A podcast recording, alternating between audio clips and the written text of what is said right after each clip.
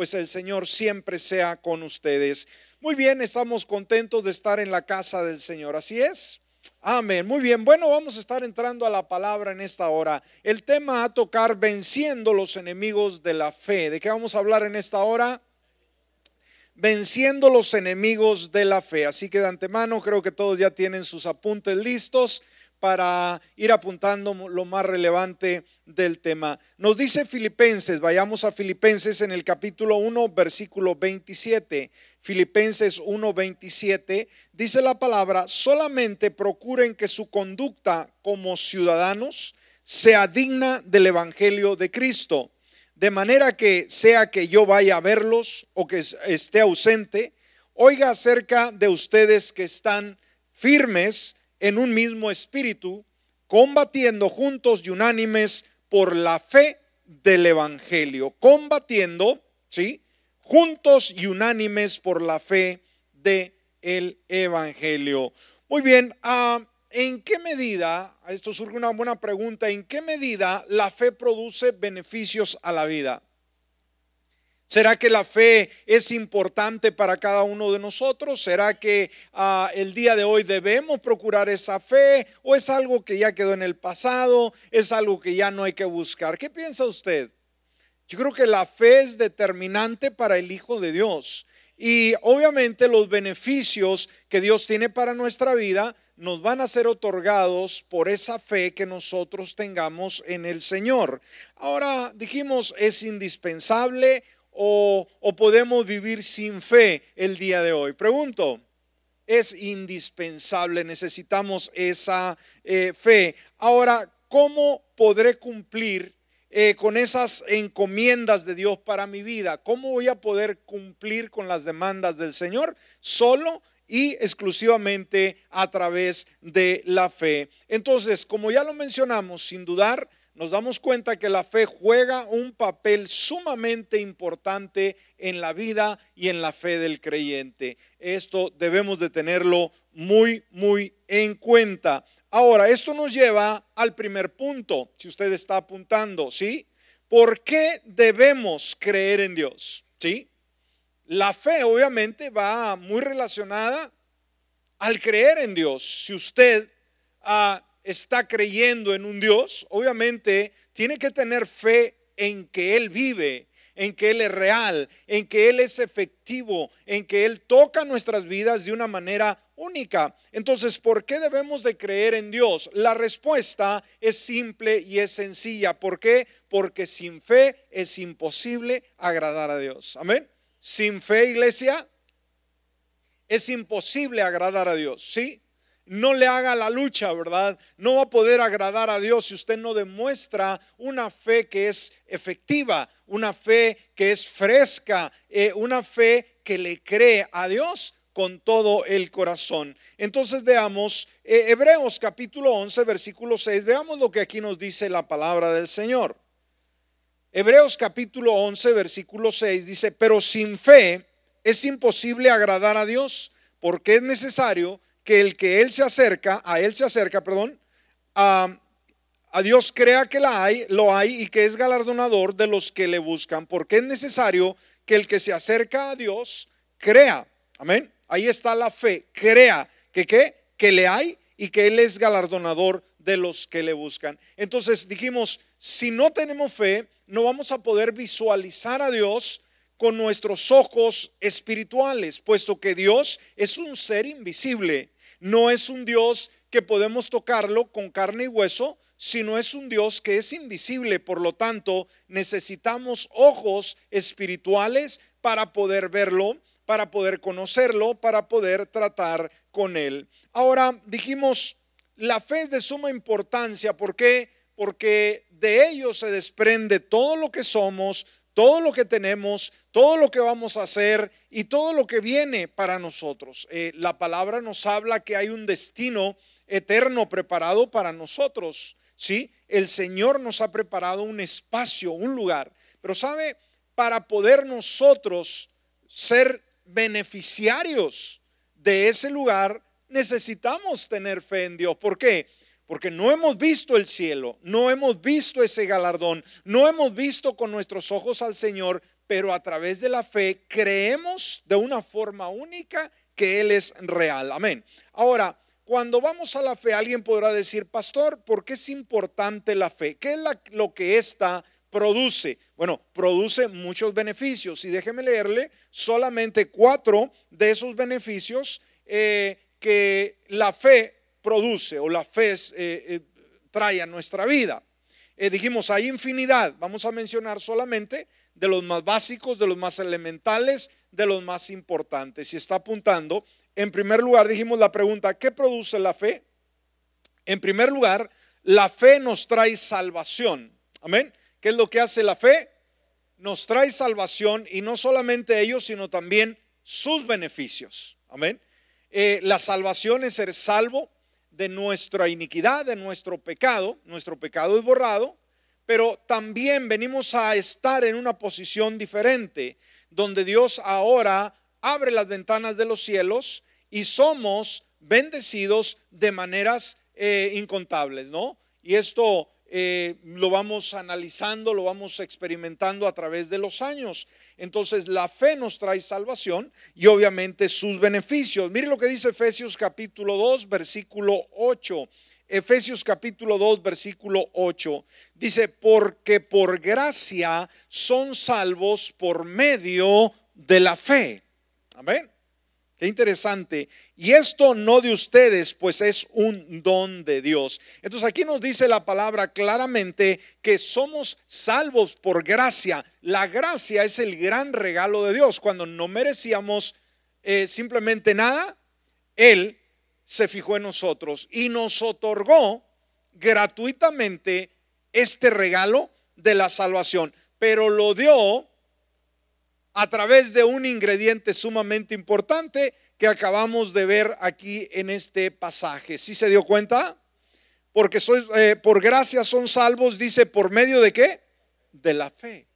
Y esto no de ustedes, pues es un don de Dios. Aún la fe es algo que no generamos nosotros, es algo que Dios nos da. Por eso dice la escritura que a cada uno se nos ha dado, a cada creyente, una medida de fe. Con eso tenemos para despuntar, con eso tenemos para levantar el vuelo. De ahí depende que tanto ejercite usted su fe, pueda creerle a Dios, pueda desafiar a los retos de la vida. De acuerdo a lo que usted crea, va a recibir. Por eso hay creyentes que reciben en gran manera en diferentes aspectos de su vida y hay otros que simplemente se mantienen estancados. La fe lo determina todo. En segundo lugar, ¿qué más produce la fe? Produce respuestas a nuestras oraciones.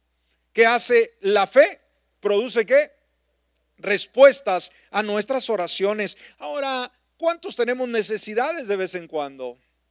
Y hay necesidades que solamente Dios las puede suplir.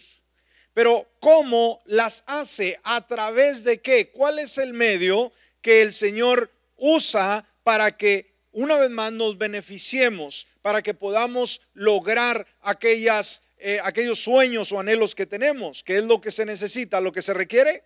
Fe, fe. Por eso Mateo capítulo 21, versículo 22, Mateo 21, 22 dice, todo lo que pidan en oración creyendo, ahí está la demanda, todo Aquí está lo que pidan en oración. Oiga, esto es, esto es algo eh, que no debemos limitarlo en ningún momento. Usted va de acuerdo, como dijo el Señor, de acuerdo a tu fe, te sea hecho. ¿Sí? Y dice la palabra, al que cree, ¿qué dice el Señor? Todo le es posible. Wow. Entonces, aquí no hay límite. Dios no es uno que nos pone límites. ¿Quién pone los límites? Nosotros con nuestra incredulidad. Wow.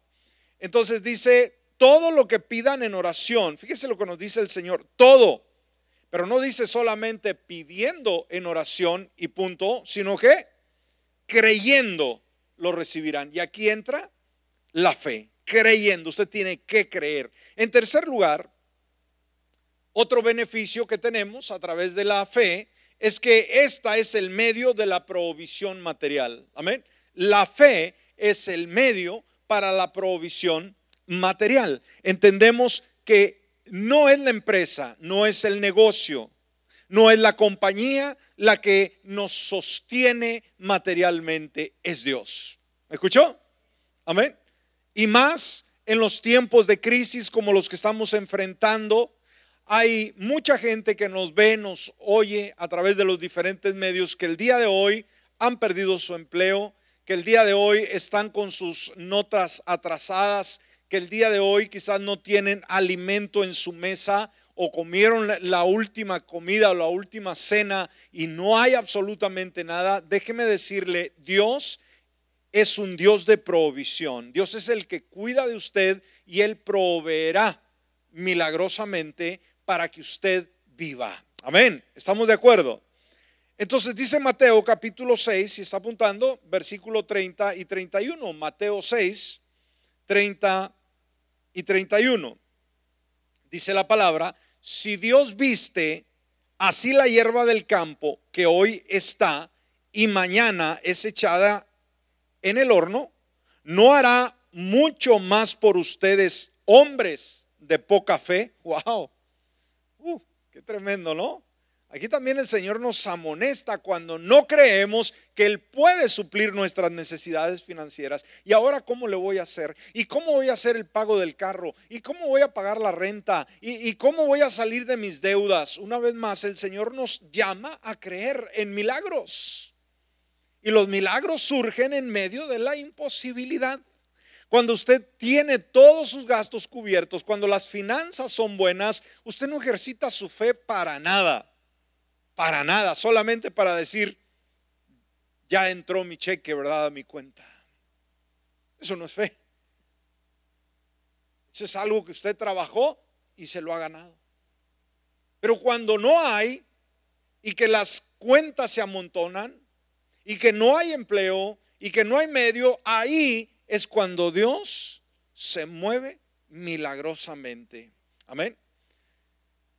Entonces nos dice la palabra eh, si Dios viste así la hierba del campo, que hoy es, eh, que hoy está y mañana es echada por, al horno, no hará mucho más por ustedes, hombres de poca fe.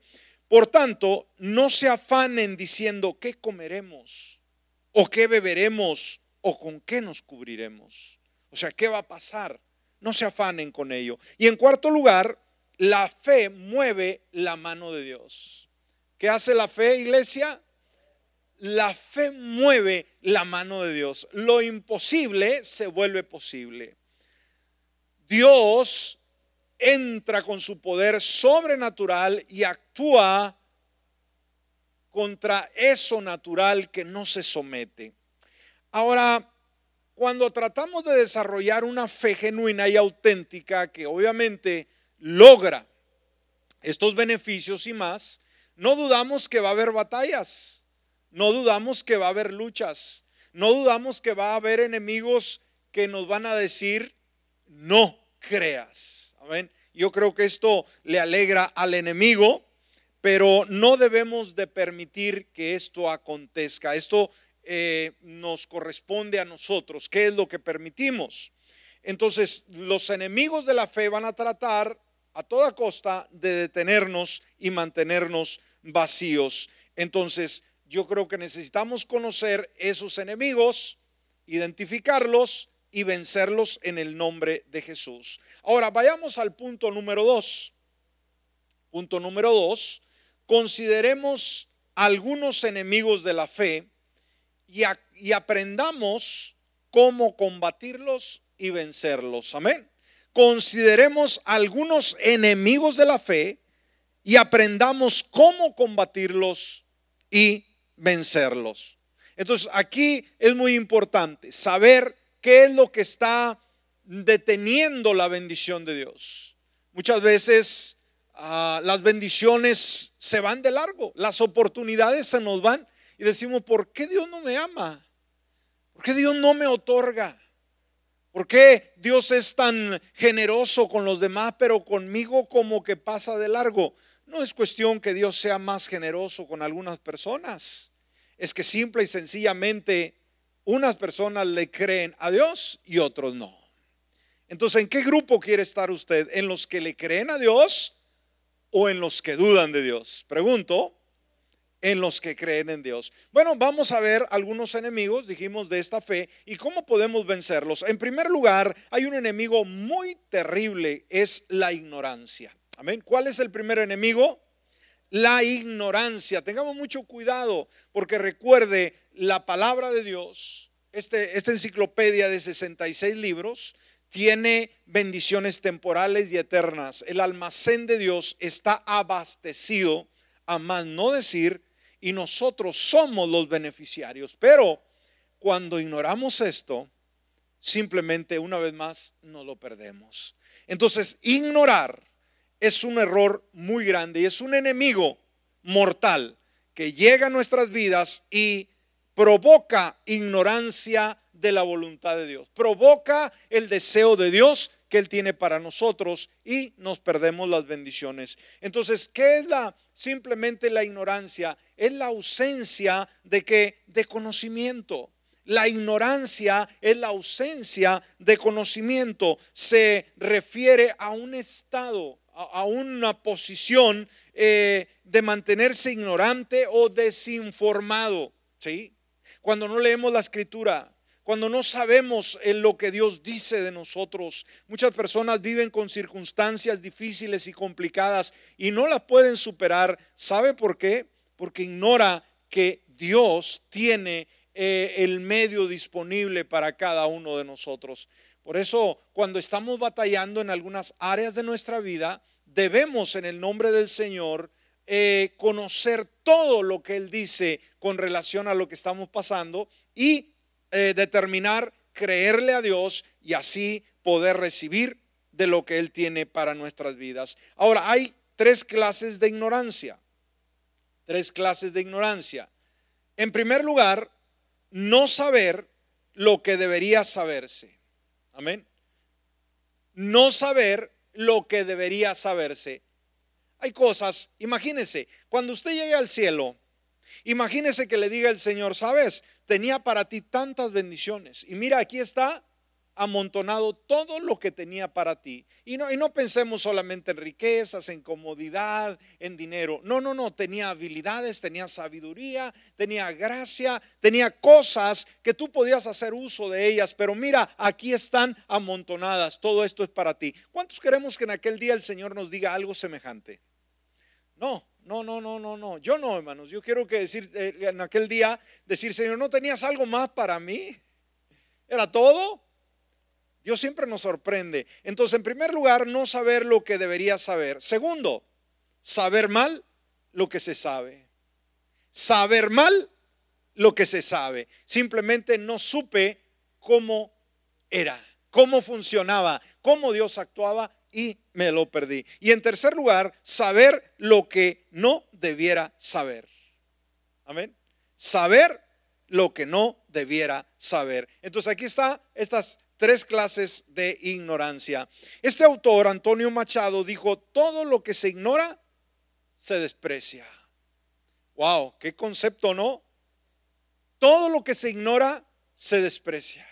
Es obvio. ¿Por qué lo va a despreciar? Porque no lo conoce porque no sabe qué es, porque no sabe la función o, el beneficio que puede aportar a la vida. ¿Verdad que muchas veces vamos a la tienda quizás buscando herramientas o buscando artículos y vemos a veces inventos, ¿no? Cosas nuevas y nos quedamos viendo, ¿y para qué servirá esto? ¿Y qué es esto? Y no sabemos qué es o para qué se usa ahorita con tanto invento que cada día están sacando un montón de cosas nuevas. Y al no saberlo, simplemente nos perdemos la oportunidad. Ah, ese era benéfico, ese lo podía yo comprar y lo podía usar, pero simplemente lo perdimos. Entonces, la ignorancia que provoca nos mantiene alejados de la vida de Dios. ¿Qué hace la ignorancia, iglesia?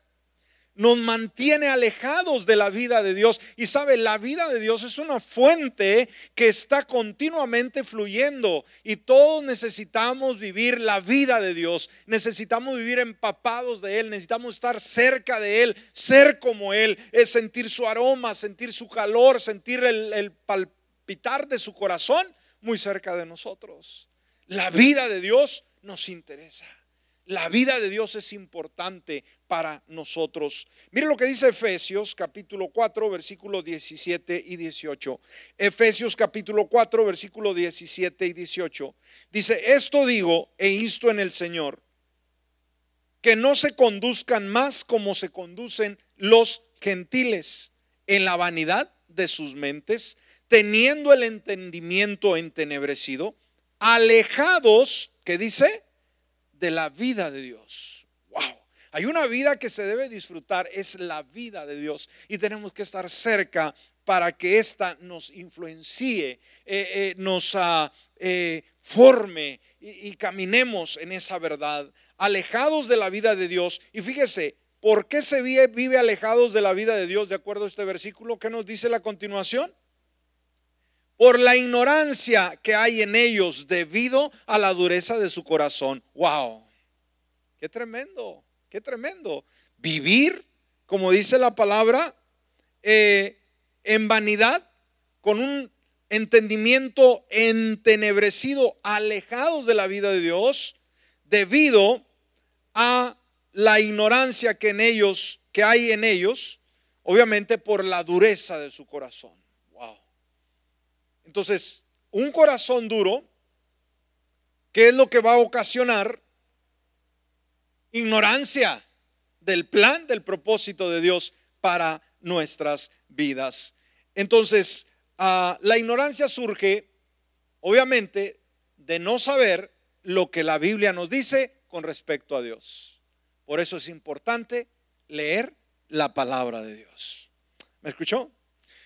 Muy bien, ahora, ¿cómo podemos superar la ignorancia? Rápidamente, ¿cómo poder superar la, ignorancia? La respuesta está simple y sencillamente en el estudio, la meditación y la aplicación de la palabra del Señor. Amén. ¿Cuál es el medio que nos va a alejar de esa ignorancia? Es simplemente estudiar la palabra, meditarla y la aplicación de ella en nuestras vidas. ¿Me escuchó? Esto es bueno entonces, ¿la palabra se lee solamente o se estudia? Pregunto, ¿se lee, se estudia y qué más? Se aplica a la vida. Eh, el Salmo 119, Salmo 119, versículo 27 y 28, veamos lo que aquí nos dice. Dice, hazme entender el camino de tus ordenanzas y meditaré en tus maravillas.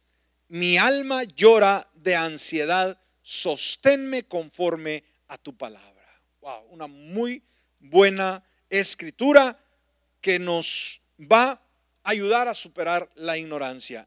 Muy bien, entonces dijimos, ¿cuál es el primer enemigo a vencer? La ignorancia. En segundo lugar, la incredulidad.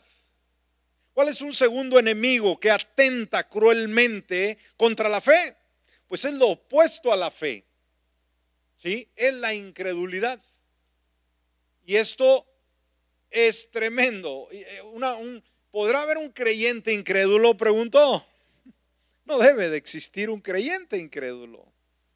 No hay un creyente incrédulo. Si yo conozco a uno y está sentado cerca de mí. No, no, no, no, no. Porque si es incrédulo, obviamente no puede creer en Jesús.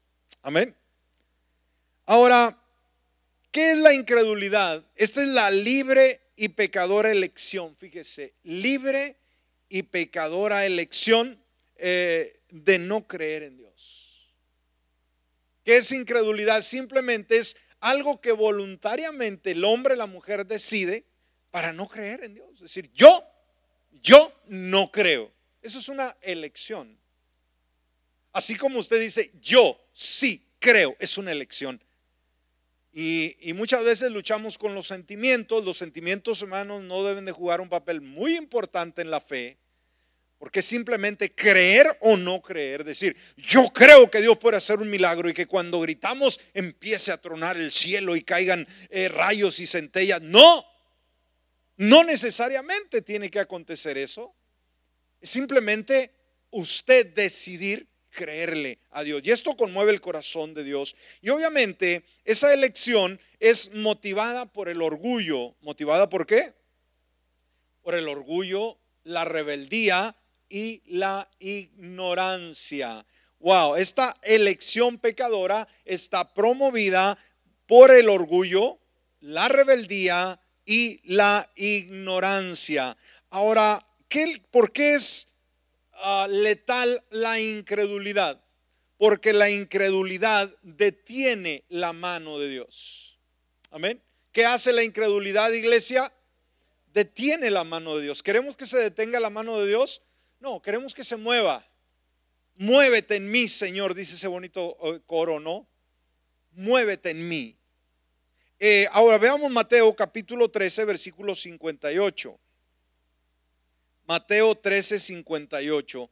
Mire lo que nos dice la palabra. ¿Cuántos creen que Jesús era un gran obrador de milagros? Mucha gente se benefició en su ministerio terrenal y el día de hoy sigue haciendo este tipo de milagros. Pero mire el factor e incredulidad, lo que es capaz de provocar ante una situación. Dice la palabra, y no hizo ahí muchos milagros. O sea, hablando de Jesús, llegó a esta ciudad y no hizo ahí muchos milagros. Ahora, ¿por qué? Porque no tenía ganas, porque no era el momento, porque no era la ocasión. ¿Cuál fue la razón? A causa de la incredulidad de ellos.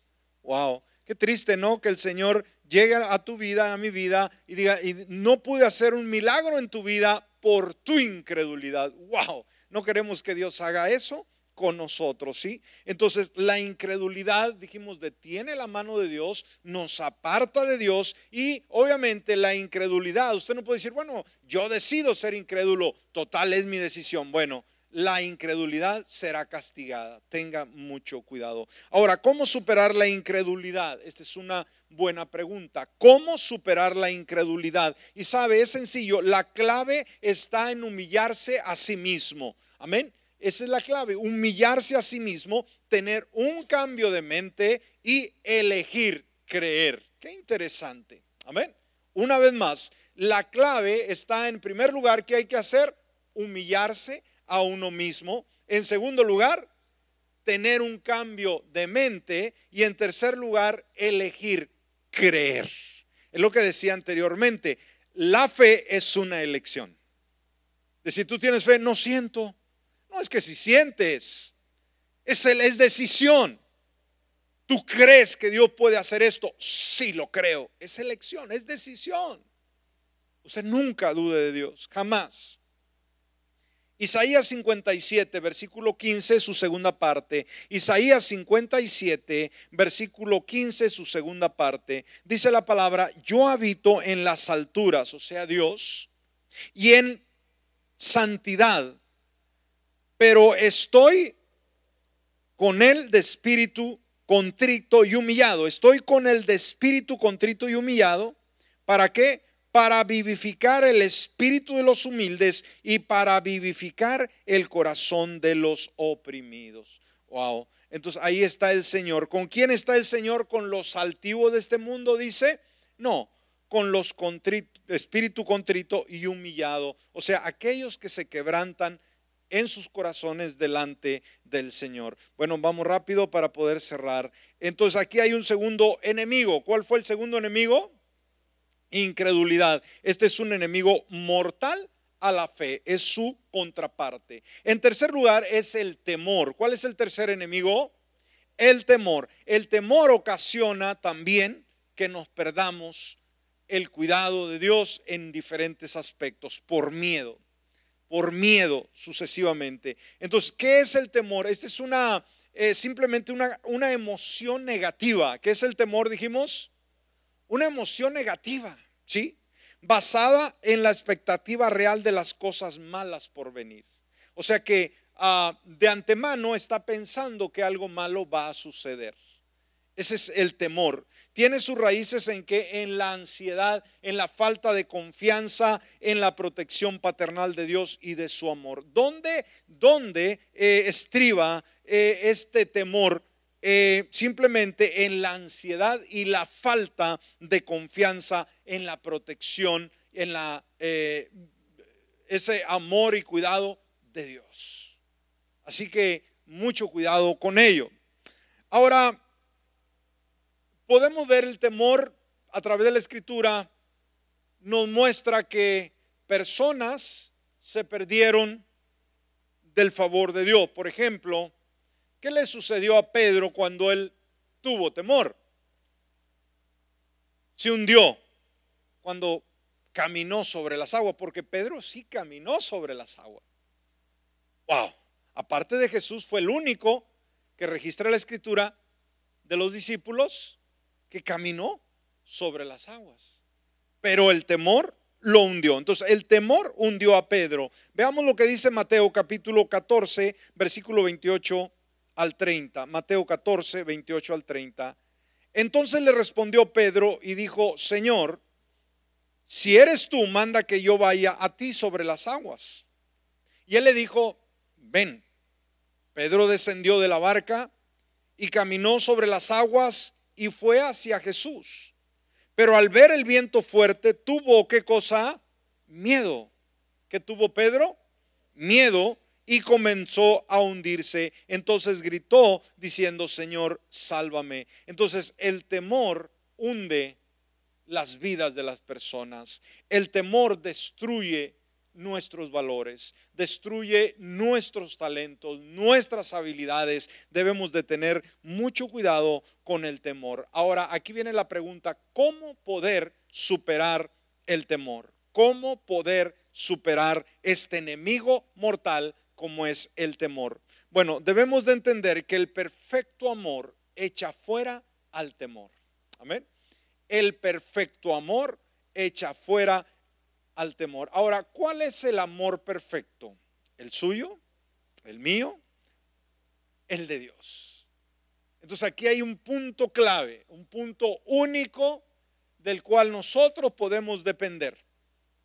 Tenemos que entender que el amor de Dios, ese cuidado que Él tiene, el estar conscientes, de que Él está por nosotros y no contra nosotros, eso va a evitar un temor. Decir, yo no, eh, no me interesa lo que pueda yo estar pasando o lo que esté a mi alrededor, tengo una certeza. La certeza es que el amor de Dios es verdadero y eso me da la fuerza para evitar este temor. Mire lo que dice Primera de Juan capítulo 4 versículo 18 en su primera parte. Primera de Juan capítulo 4 18 su primera parte dice, "En el amor no hay temor, porque el perfecto amor echa fuera al temor." ¿Estamos de acuerdo? Y el Salmo 56 11 dice, "En Dios he confiado." Aquí está una vez más nuestra dependencia en el amor de Dios. En Dios he confiado y obviamente cuando confiamos, dice el salmista, no temeré lo que me pueda hacer el hombre. Wow. Confianza. Por lo tanto, mediante la búsqueda de Dios continua, su presencia, su plenitud, su espíritu, nos dará libertad del temor. Entonces, ¿cuál es el tercer enemigo al cual tenemos que enfrentar? El temor. Y por último, ya para cerrar, el cuarto enemigo, la duda. Amén. ¿Cuál es el cuarto enemigo? La duda. Ah, la duda es un enemigo de la fe porque habla con una voz que se opone a la verdad. Amén.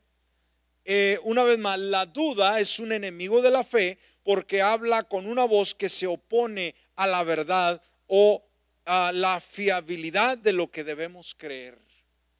Dios nos dice una cosa, pero nosotros dudamos. Dios nos dice que es por aquí, nosotros decimos que es por acá. ¿Sí?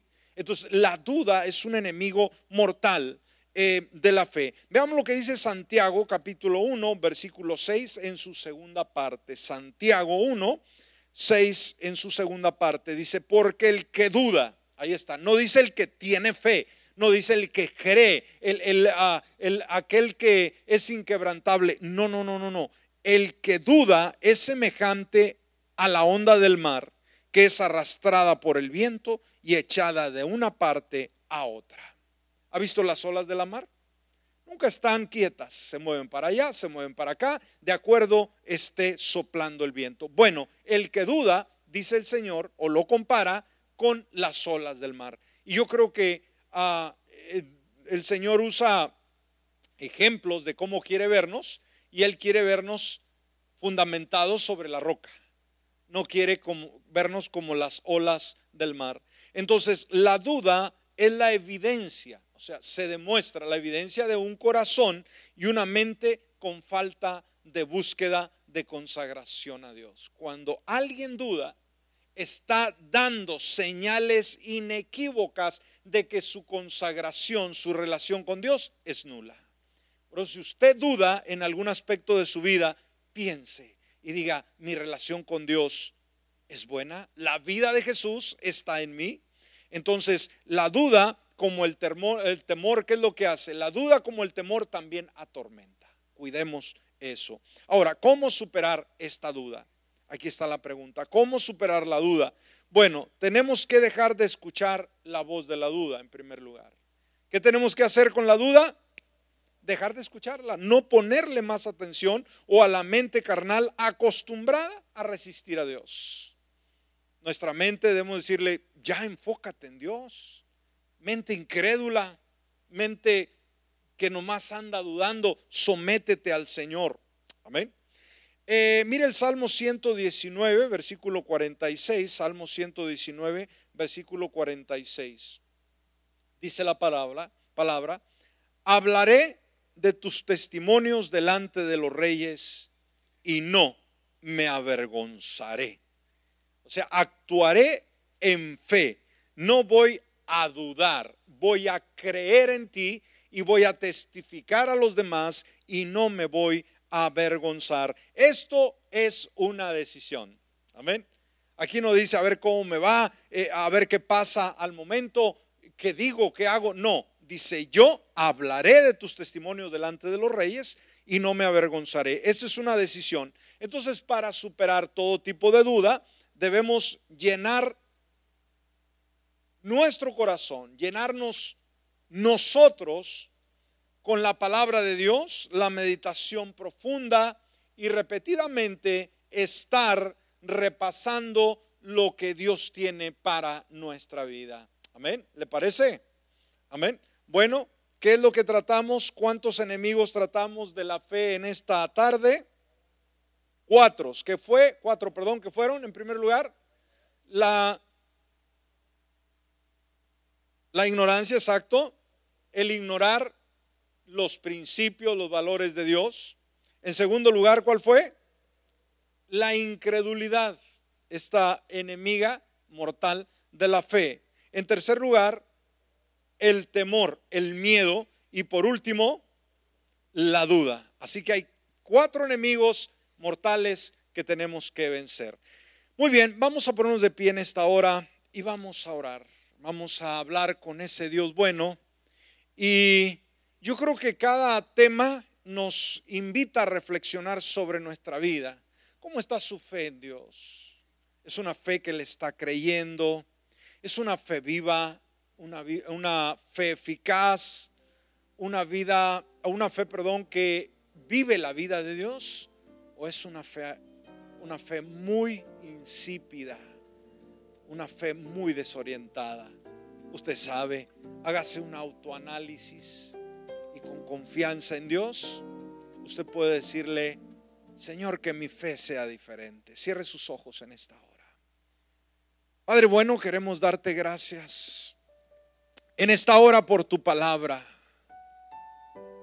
Gracias porque cada día estás al tanto de nuestras vidas, cada día te preocupas por lo que somos, por lo que vivimos, por lo que poseemos de ti, Señor, y aquello que muchas veces nos perdemos, la oportunidad de disfrutar el bien tuyo, porque la fe no es efectiva en nosotros.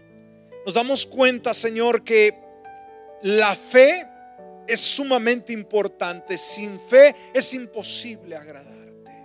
Sin fe no podemos ver tu mano. Sin fe no podemos ver tu gloria. Sin fe no podemos, Señor, ser salvos de nuestra pecaminosidad porque necesitamos tu ayuda. Necesitamos tu favor. Pero si no creemos, simple y sencillamente la oportunidad pasará de largo.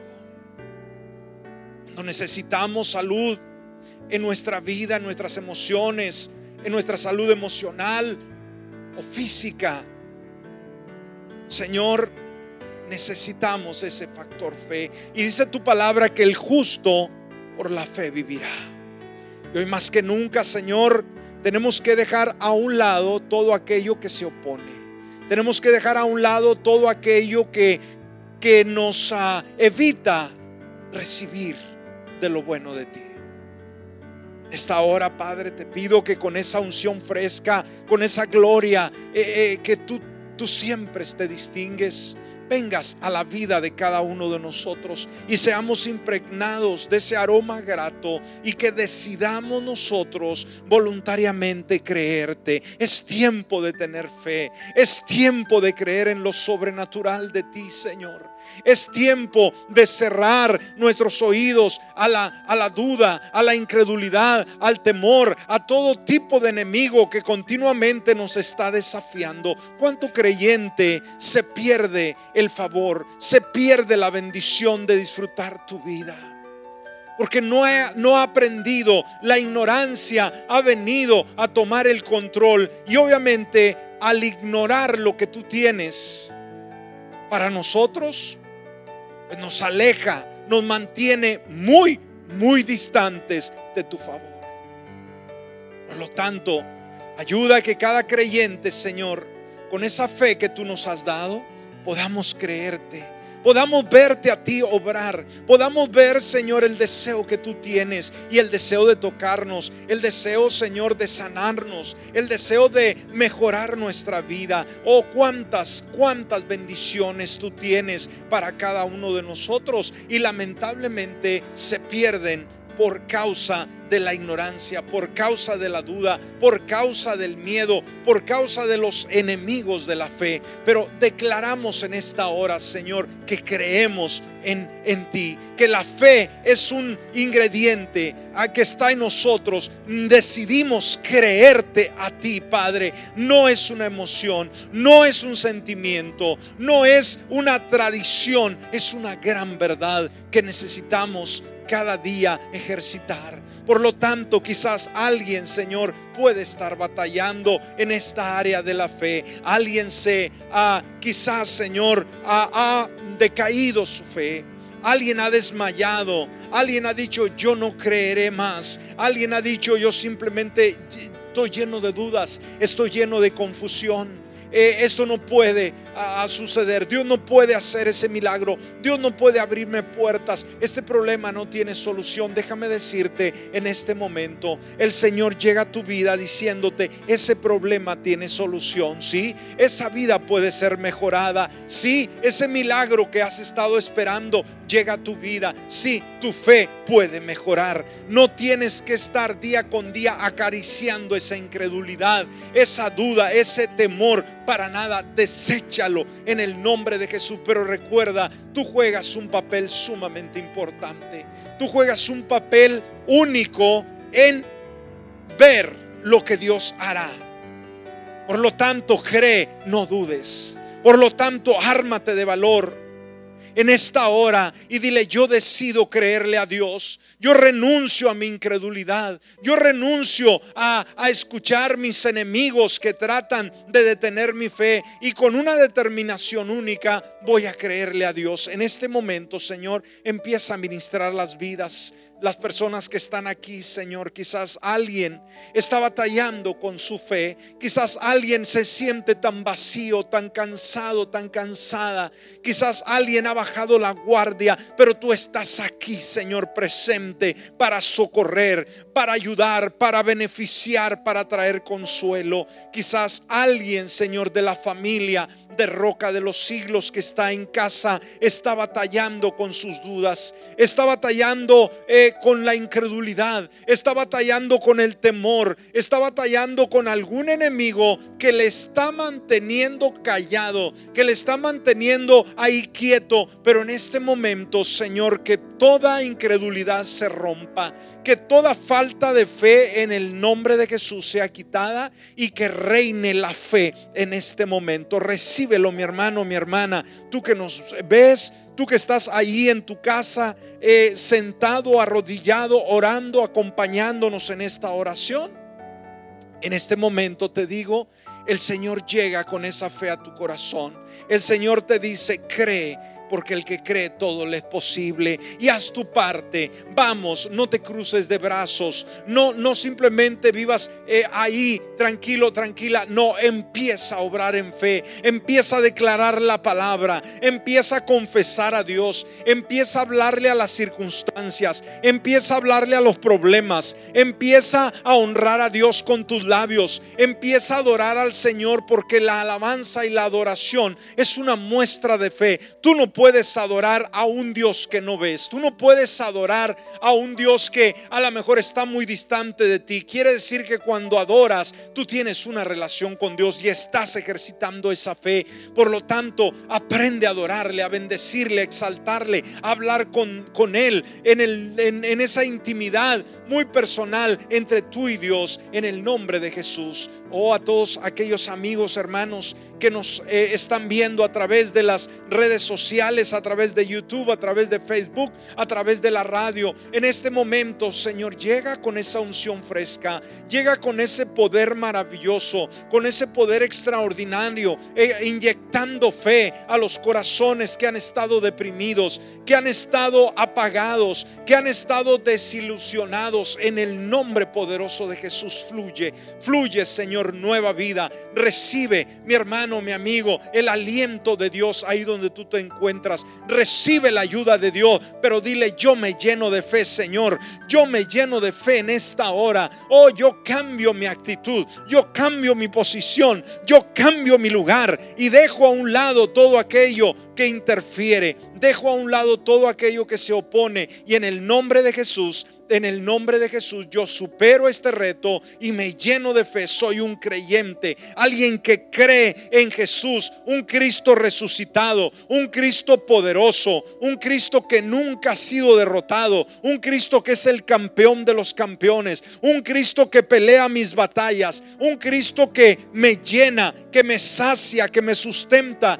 Creo, Señor, que tú puedes suplir mis necesidades. En el nombre de Jesús, Señor, oramos especialmente por aquellas personas que han perdido su empleo, no solamente aquí en este país, sino en cualquier país del mundo. Señor, aquel, aquella que quizás está batallando, Padre, para poder hacer sus pagos, para poder, Señor, a, eh, traer alimento a la casa, que ese hogar que esa familia viva segura en ti, en el nombre de Jesús, pero actúa en fe. Dios está dispuesto para hacer milagros y Dios honra cuando obra, cuando nadie, nadie más puede hacerlo. Siente el poder de Dios sobre tu vida, siente la mano de Dios de una forma poderosa en esta hora, Señor. Cantamos, glorificamos, te honramos y te damos gracias por la fe que tú pones en nuestros corazones. Te adoramos, Señor, que toda necesidad sea suplida.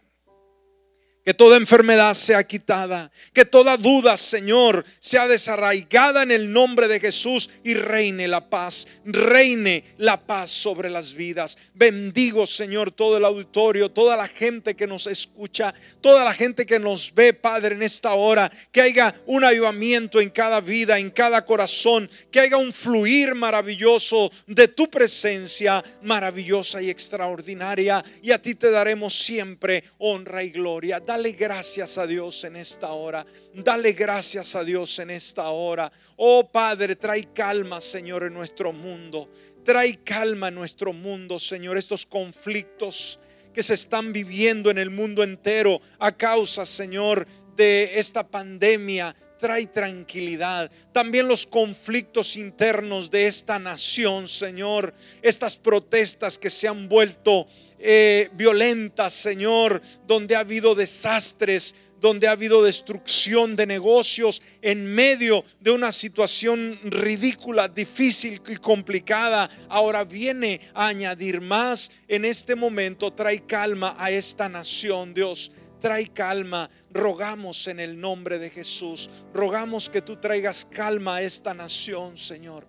Ten misericordia, Padre. Oh, ten misericordia. Dale sabiduría, Señor, al presidente. Dale la capacidad, Dios, que Él pueda reconocer, que Él pueda humillarse, que Él pueda clamar tu ayuda, pero entienda que Él está en una posición de poder conciliar, Señor, las razas. Vivimos en el país, Señor, a más extraordinario del mundo, donde están todas las naciones del mundo, pero ha habido una marginación impresionante y esto tiene que terminar. Dice tu palabra que todos fuimos hechos a la imagen y semejanza del Creador. Por lo tanto, Señor, que reine la paz, que venga la calma, que haya mayor justicia, que haya una equidad, Señor, en el nombre poderoso de Jesús.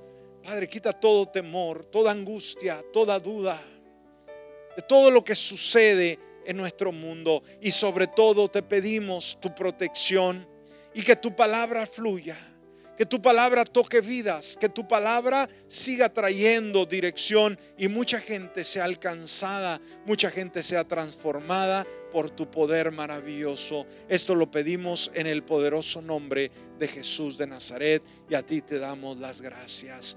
Amén y amén. ¿Por qué no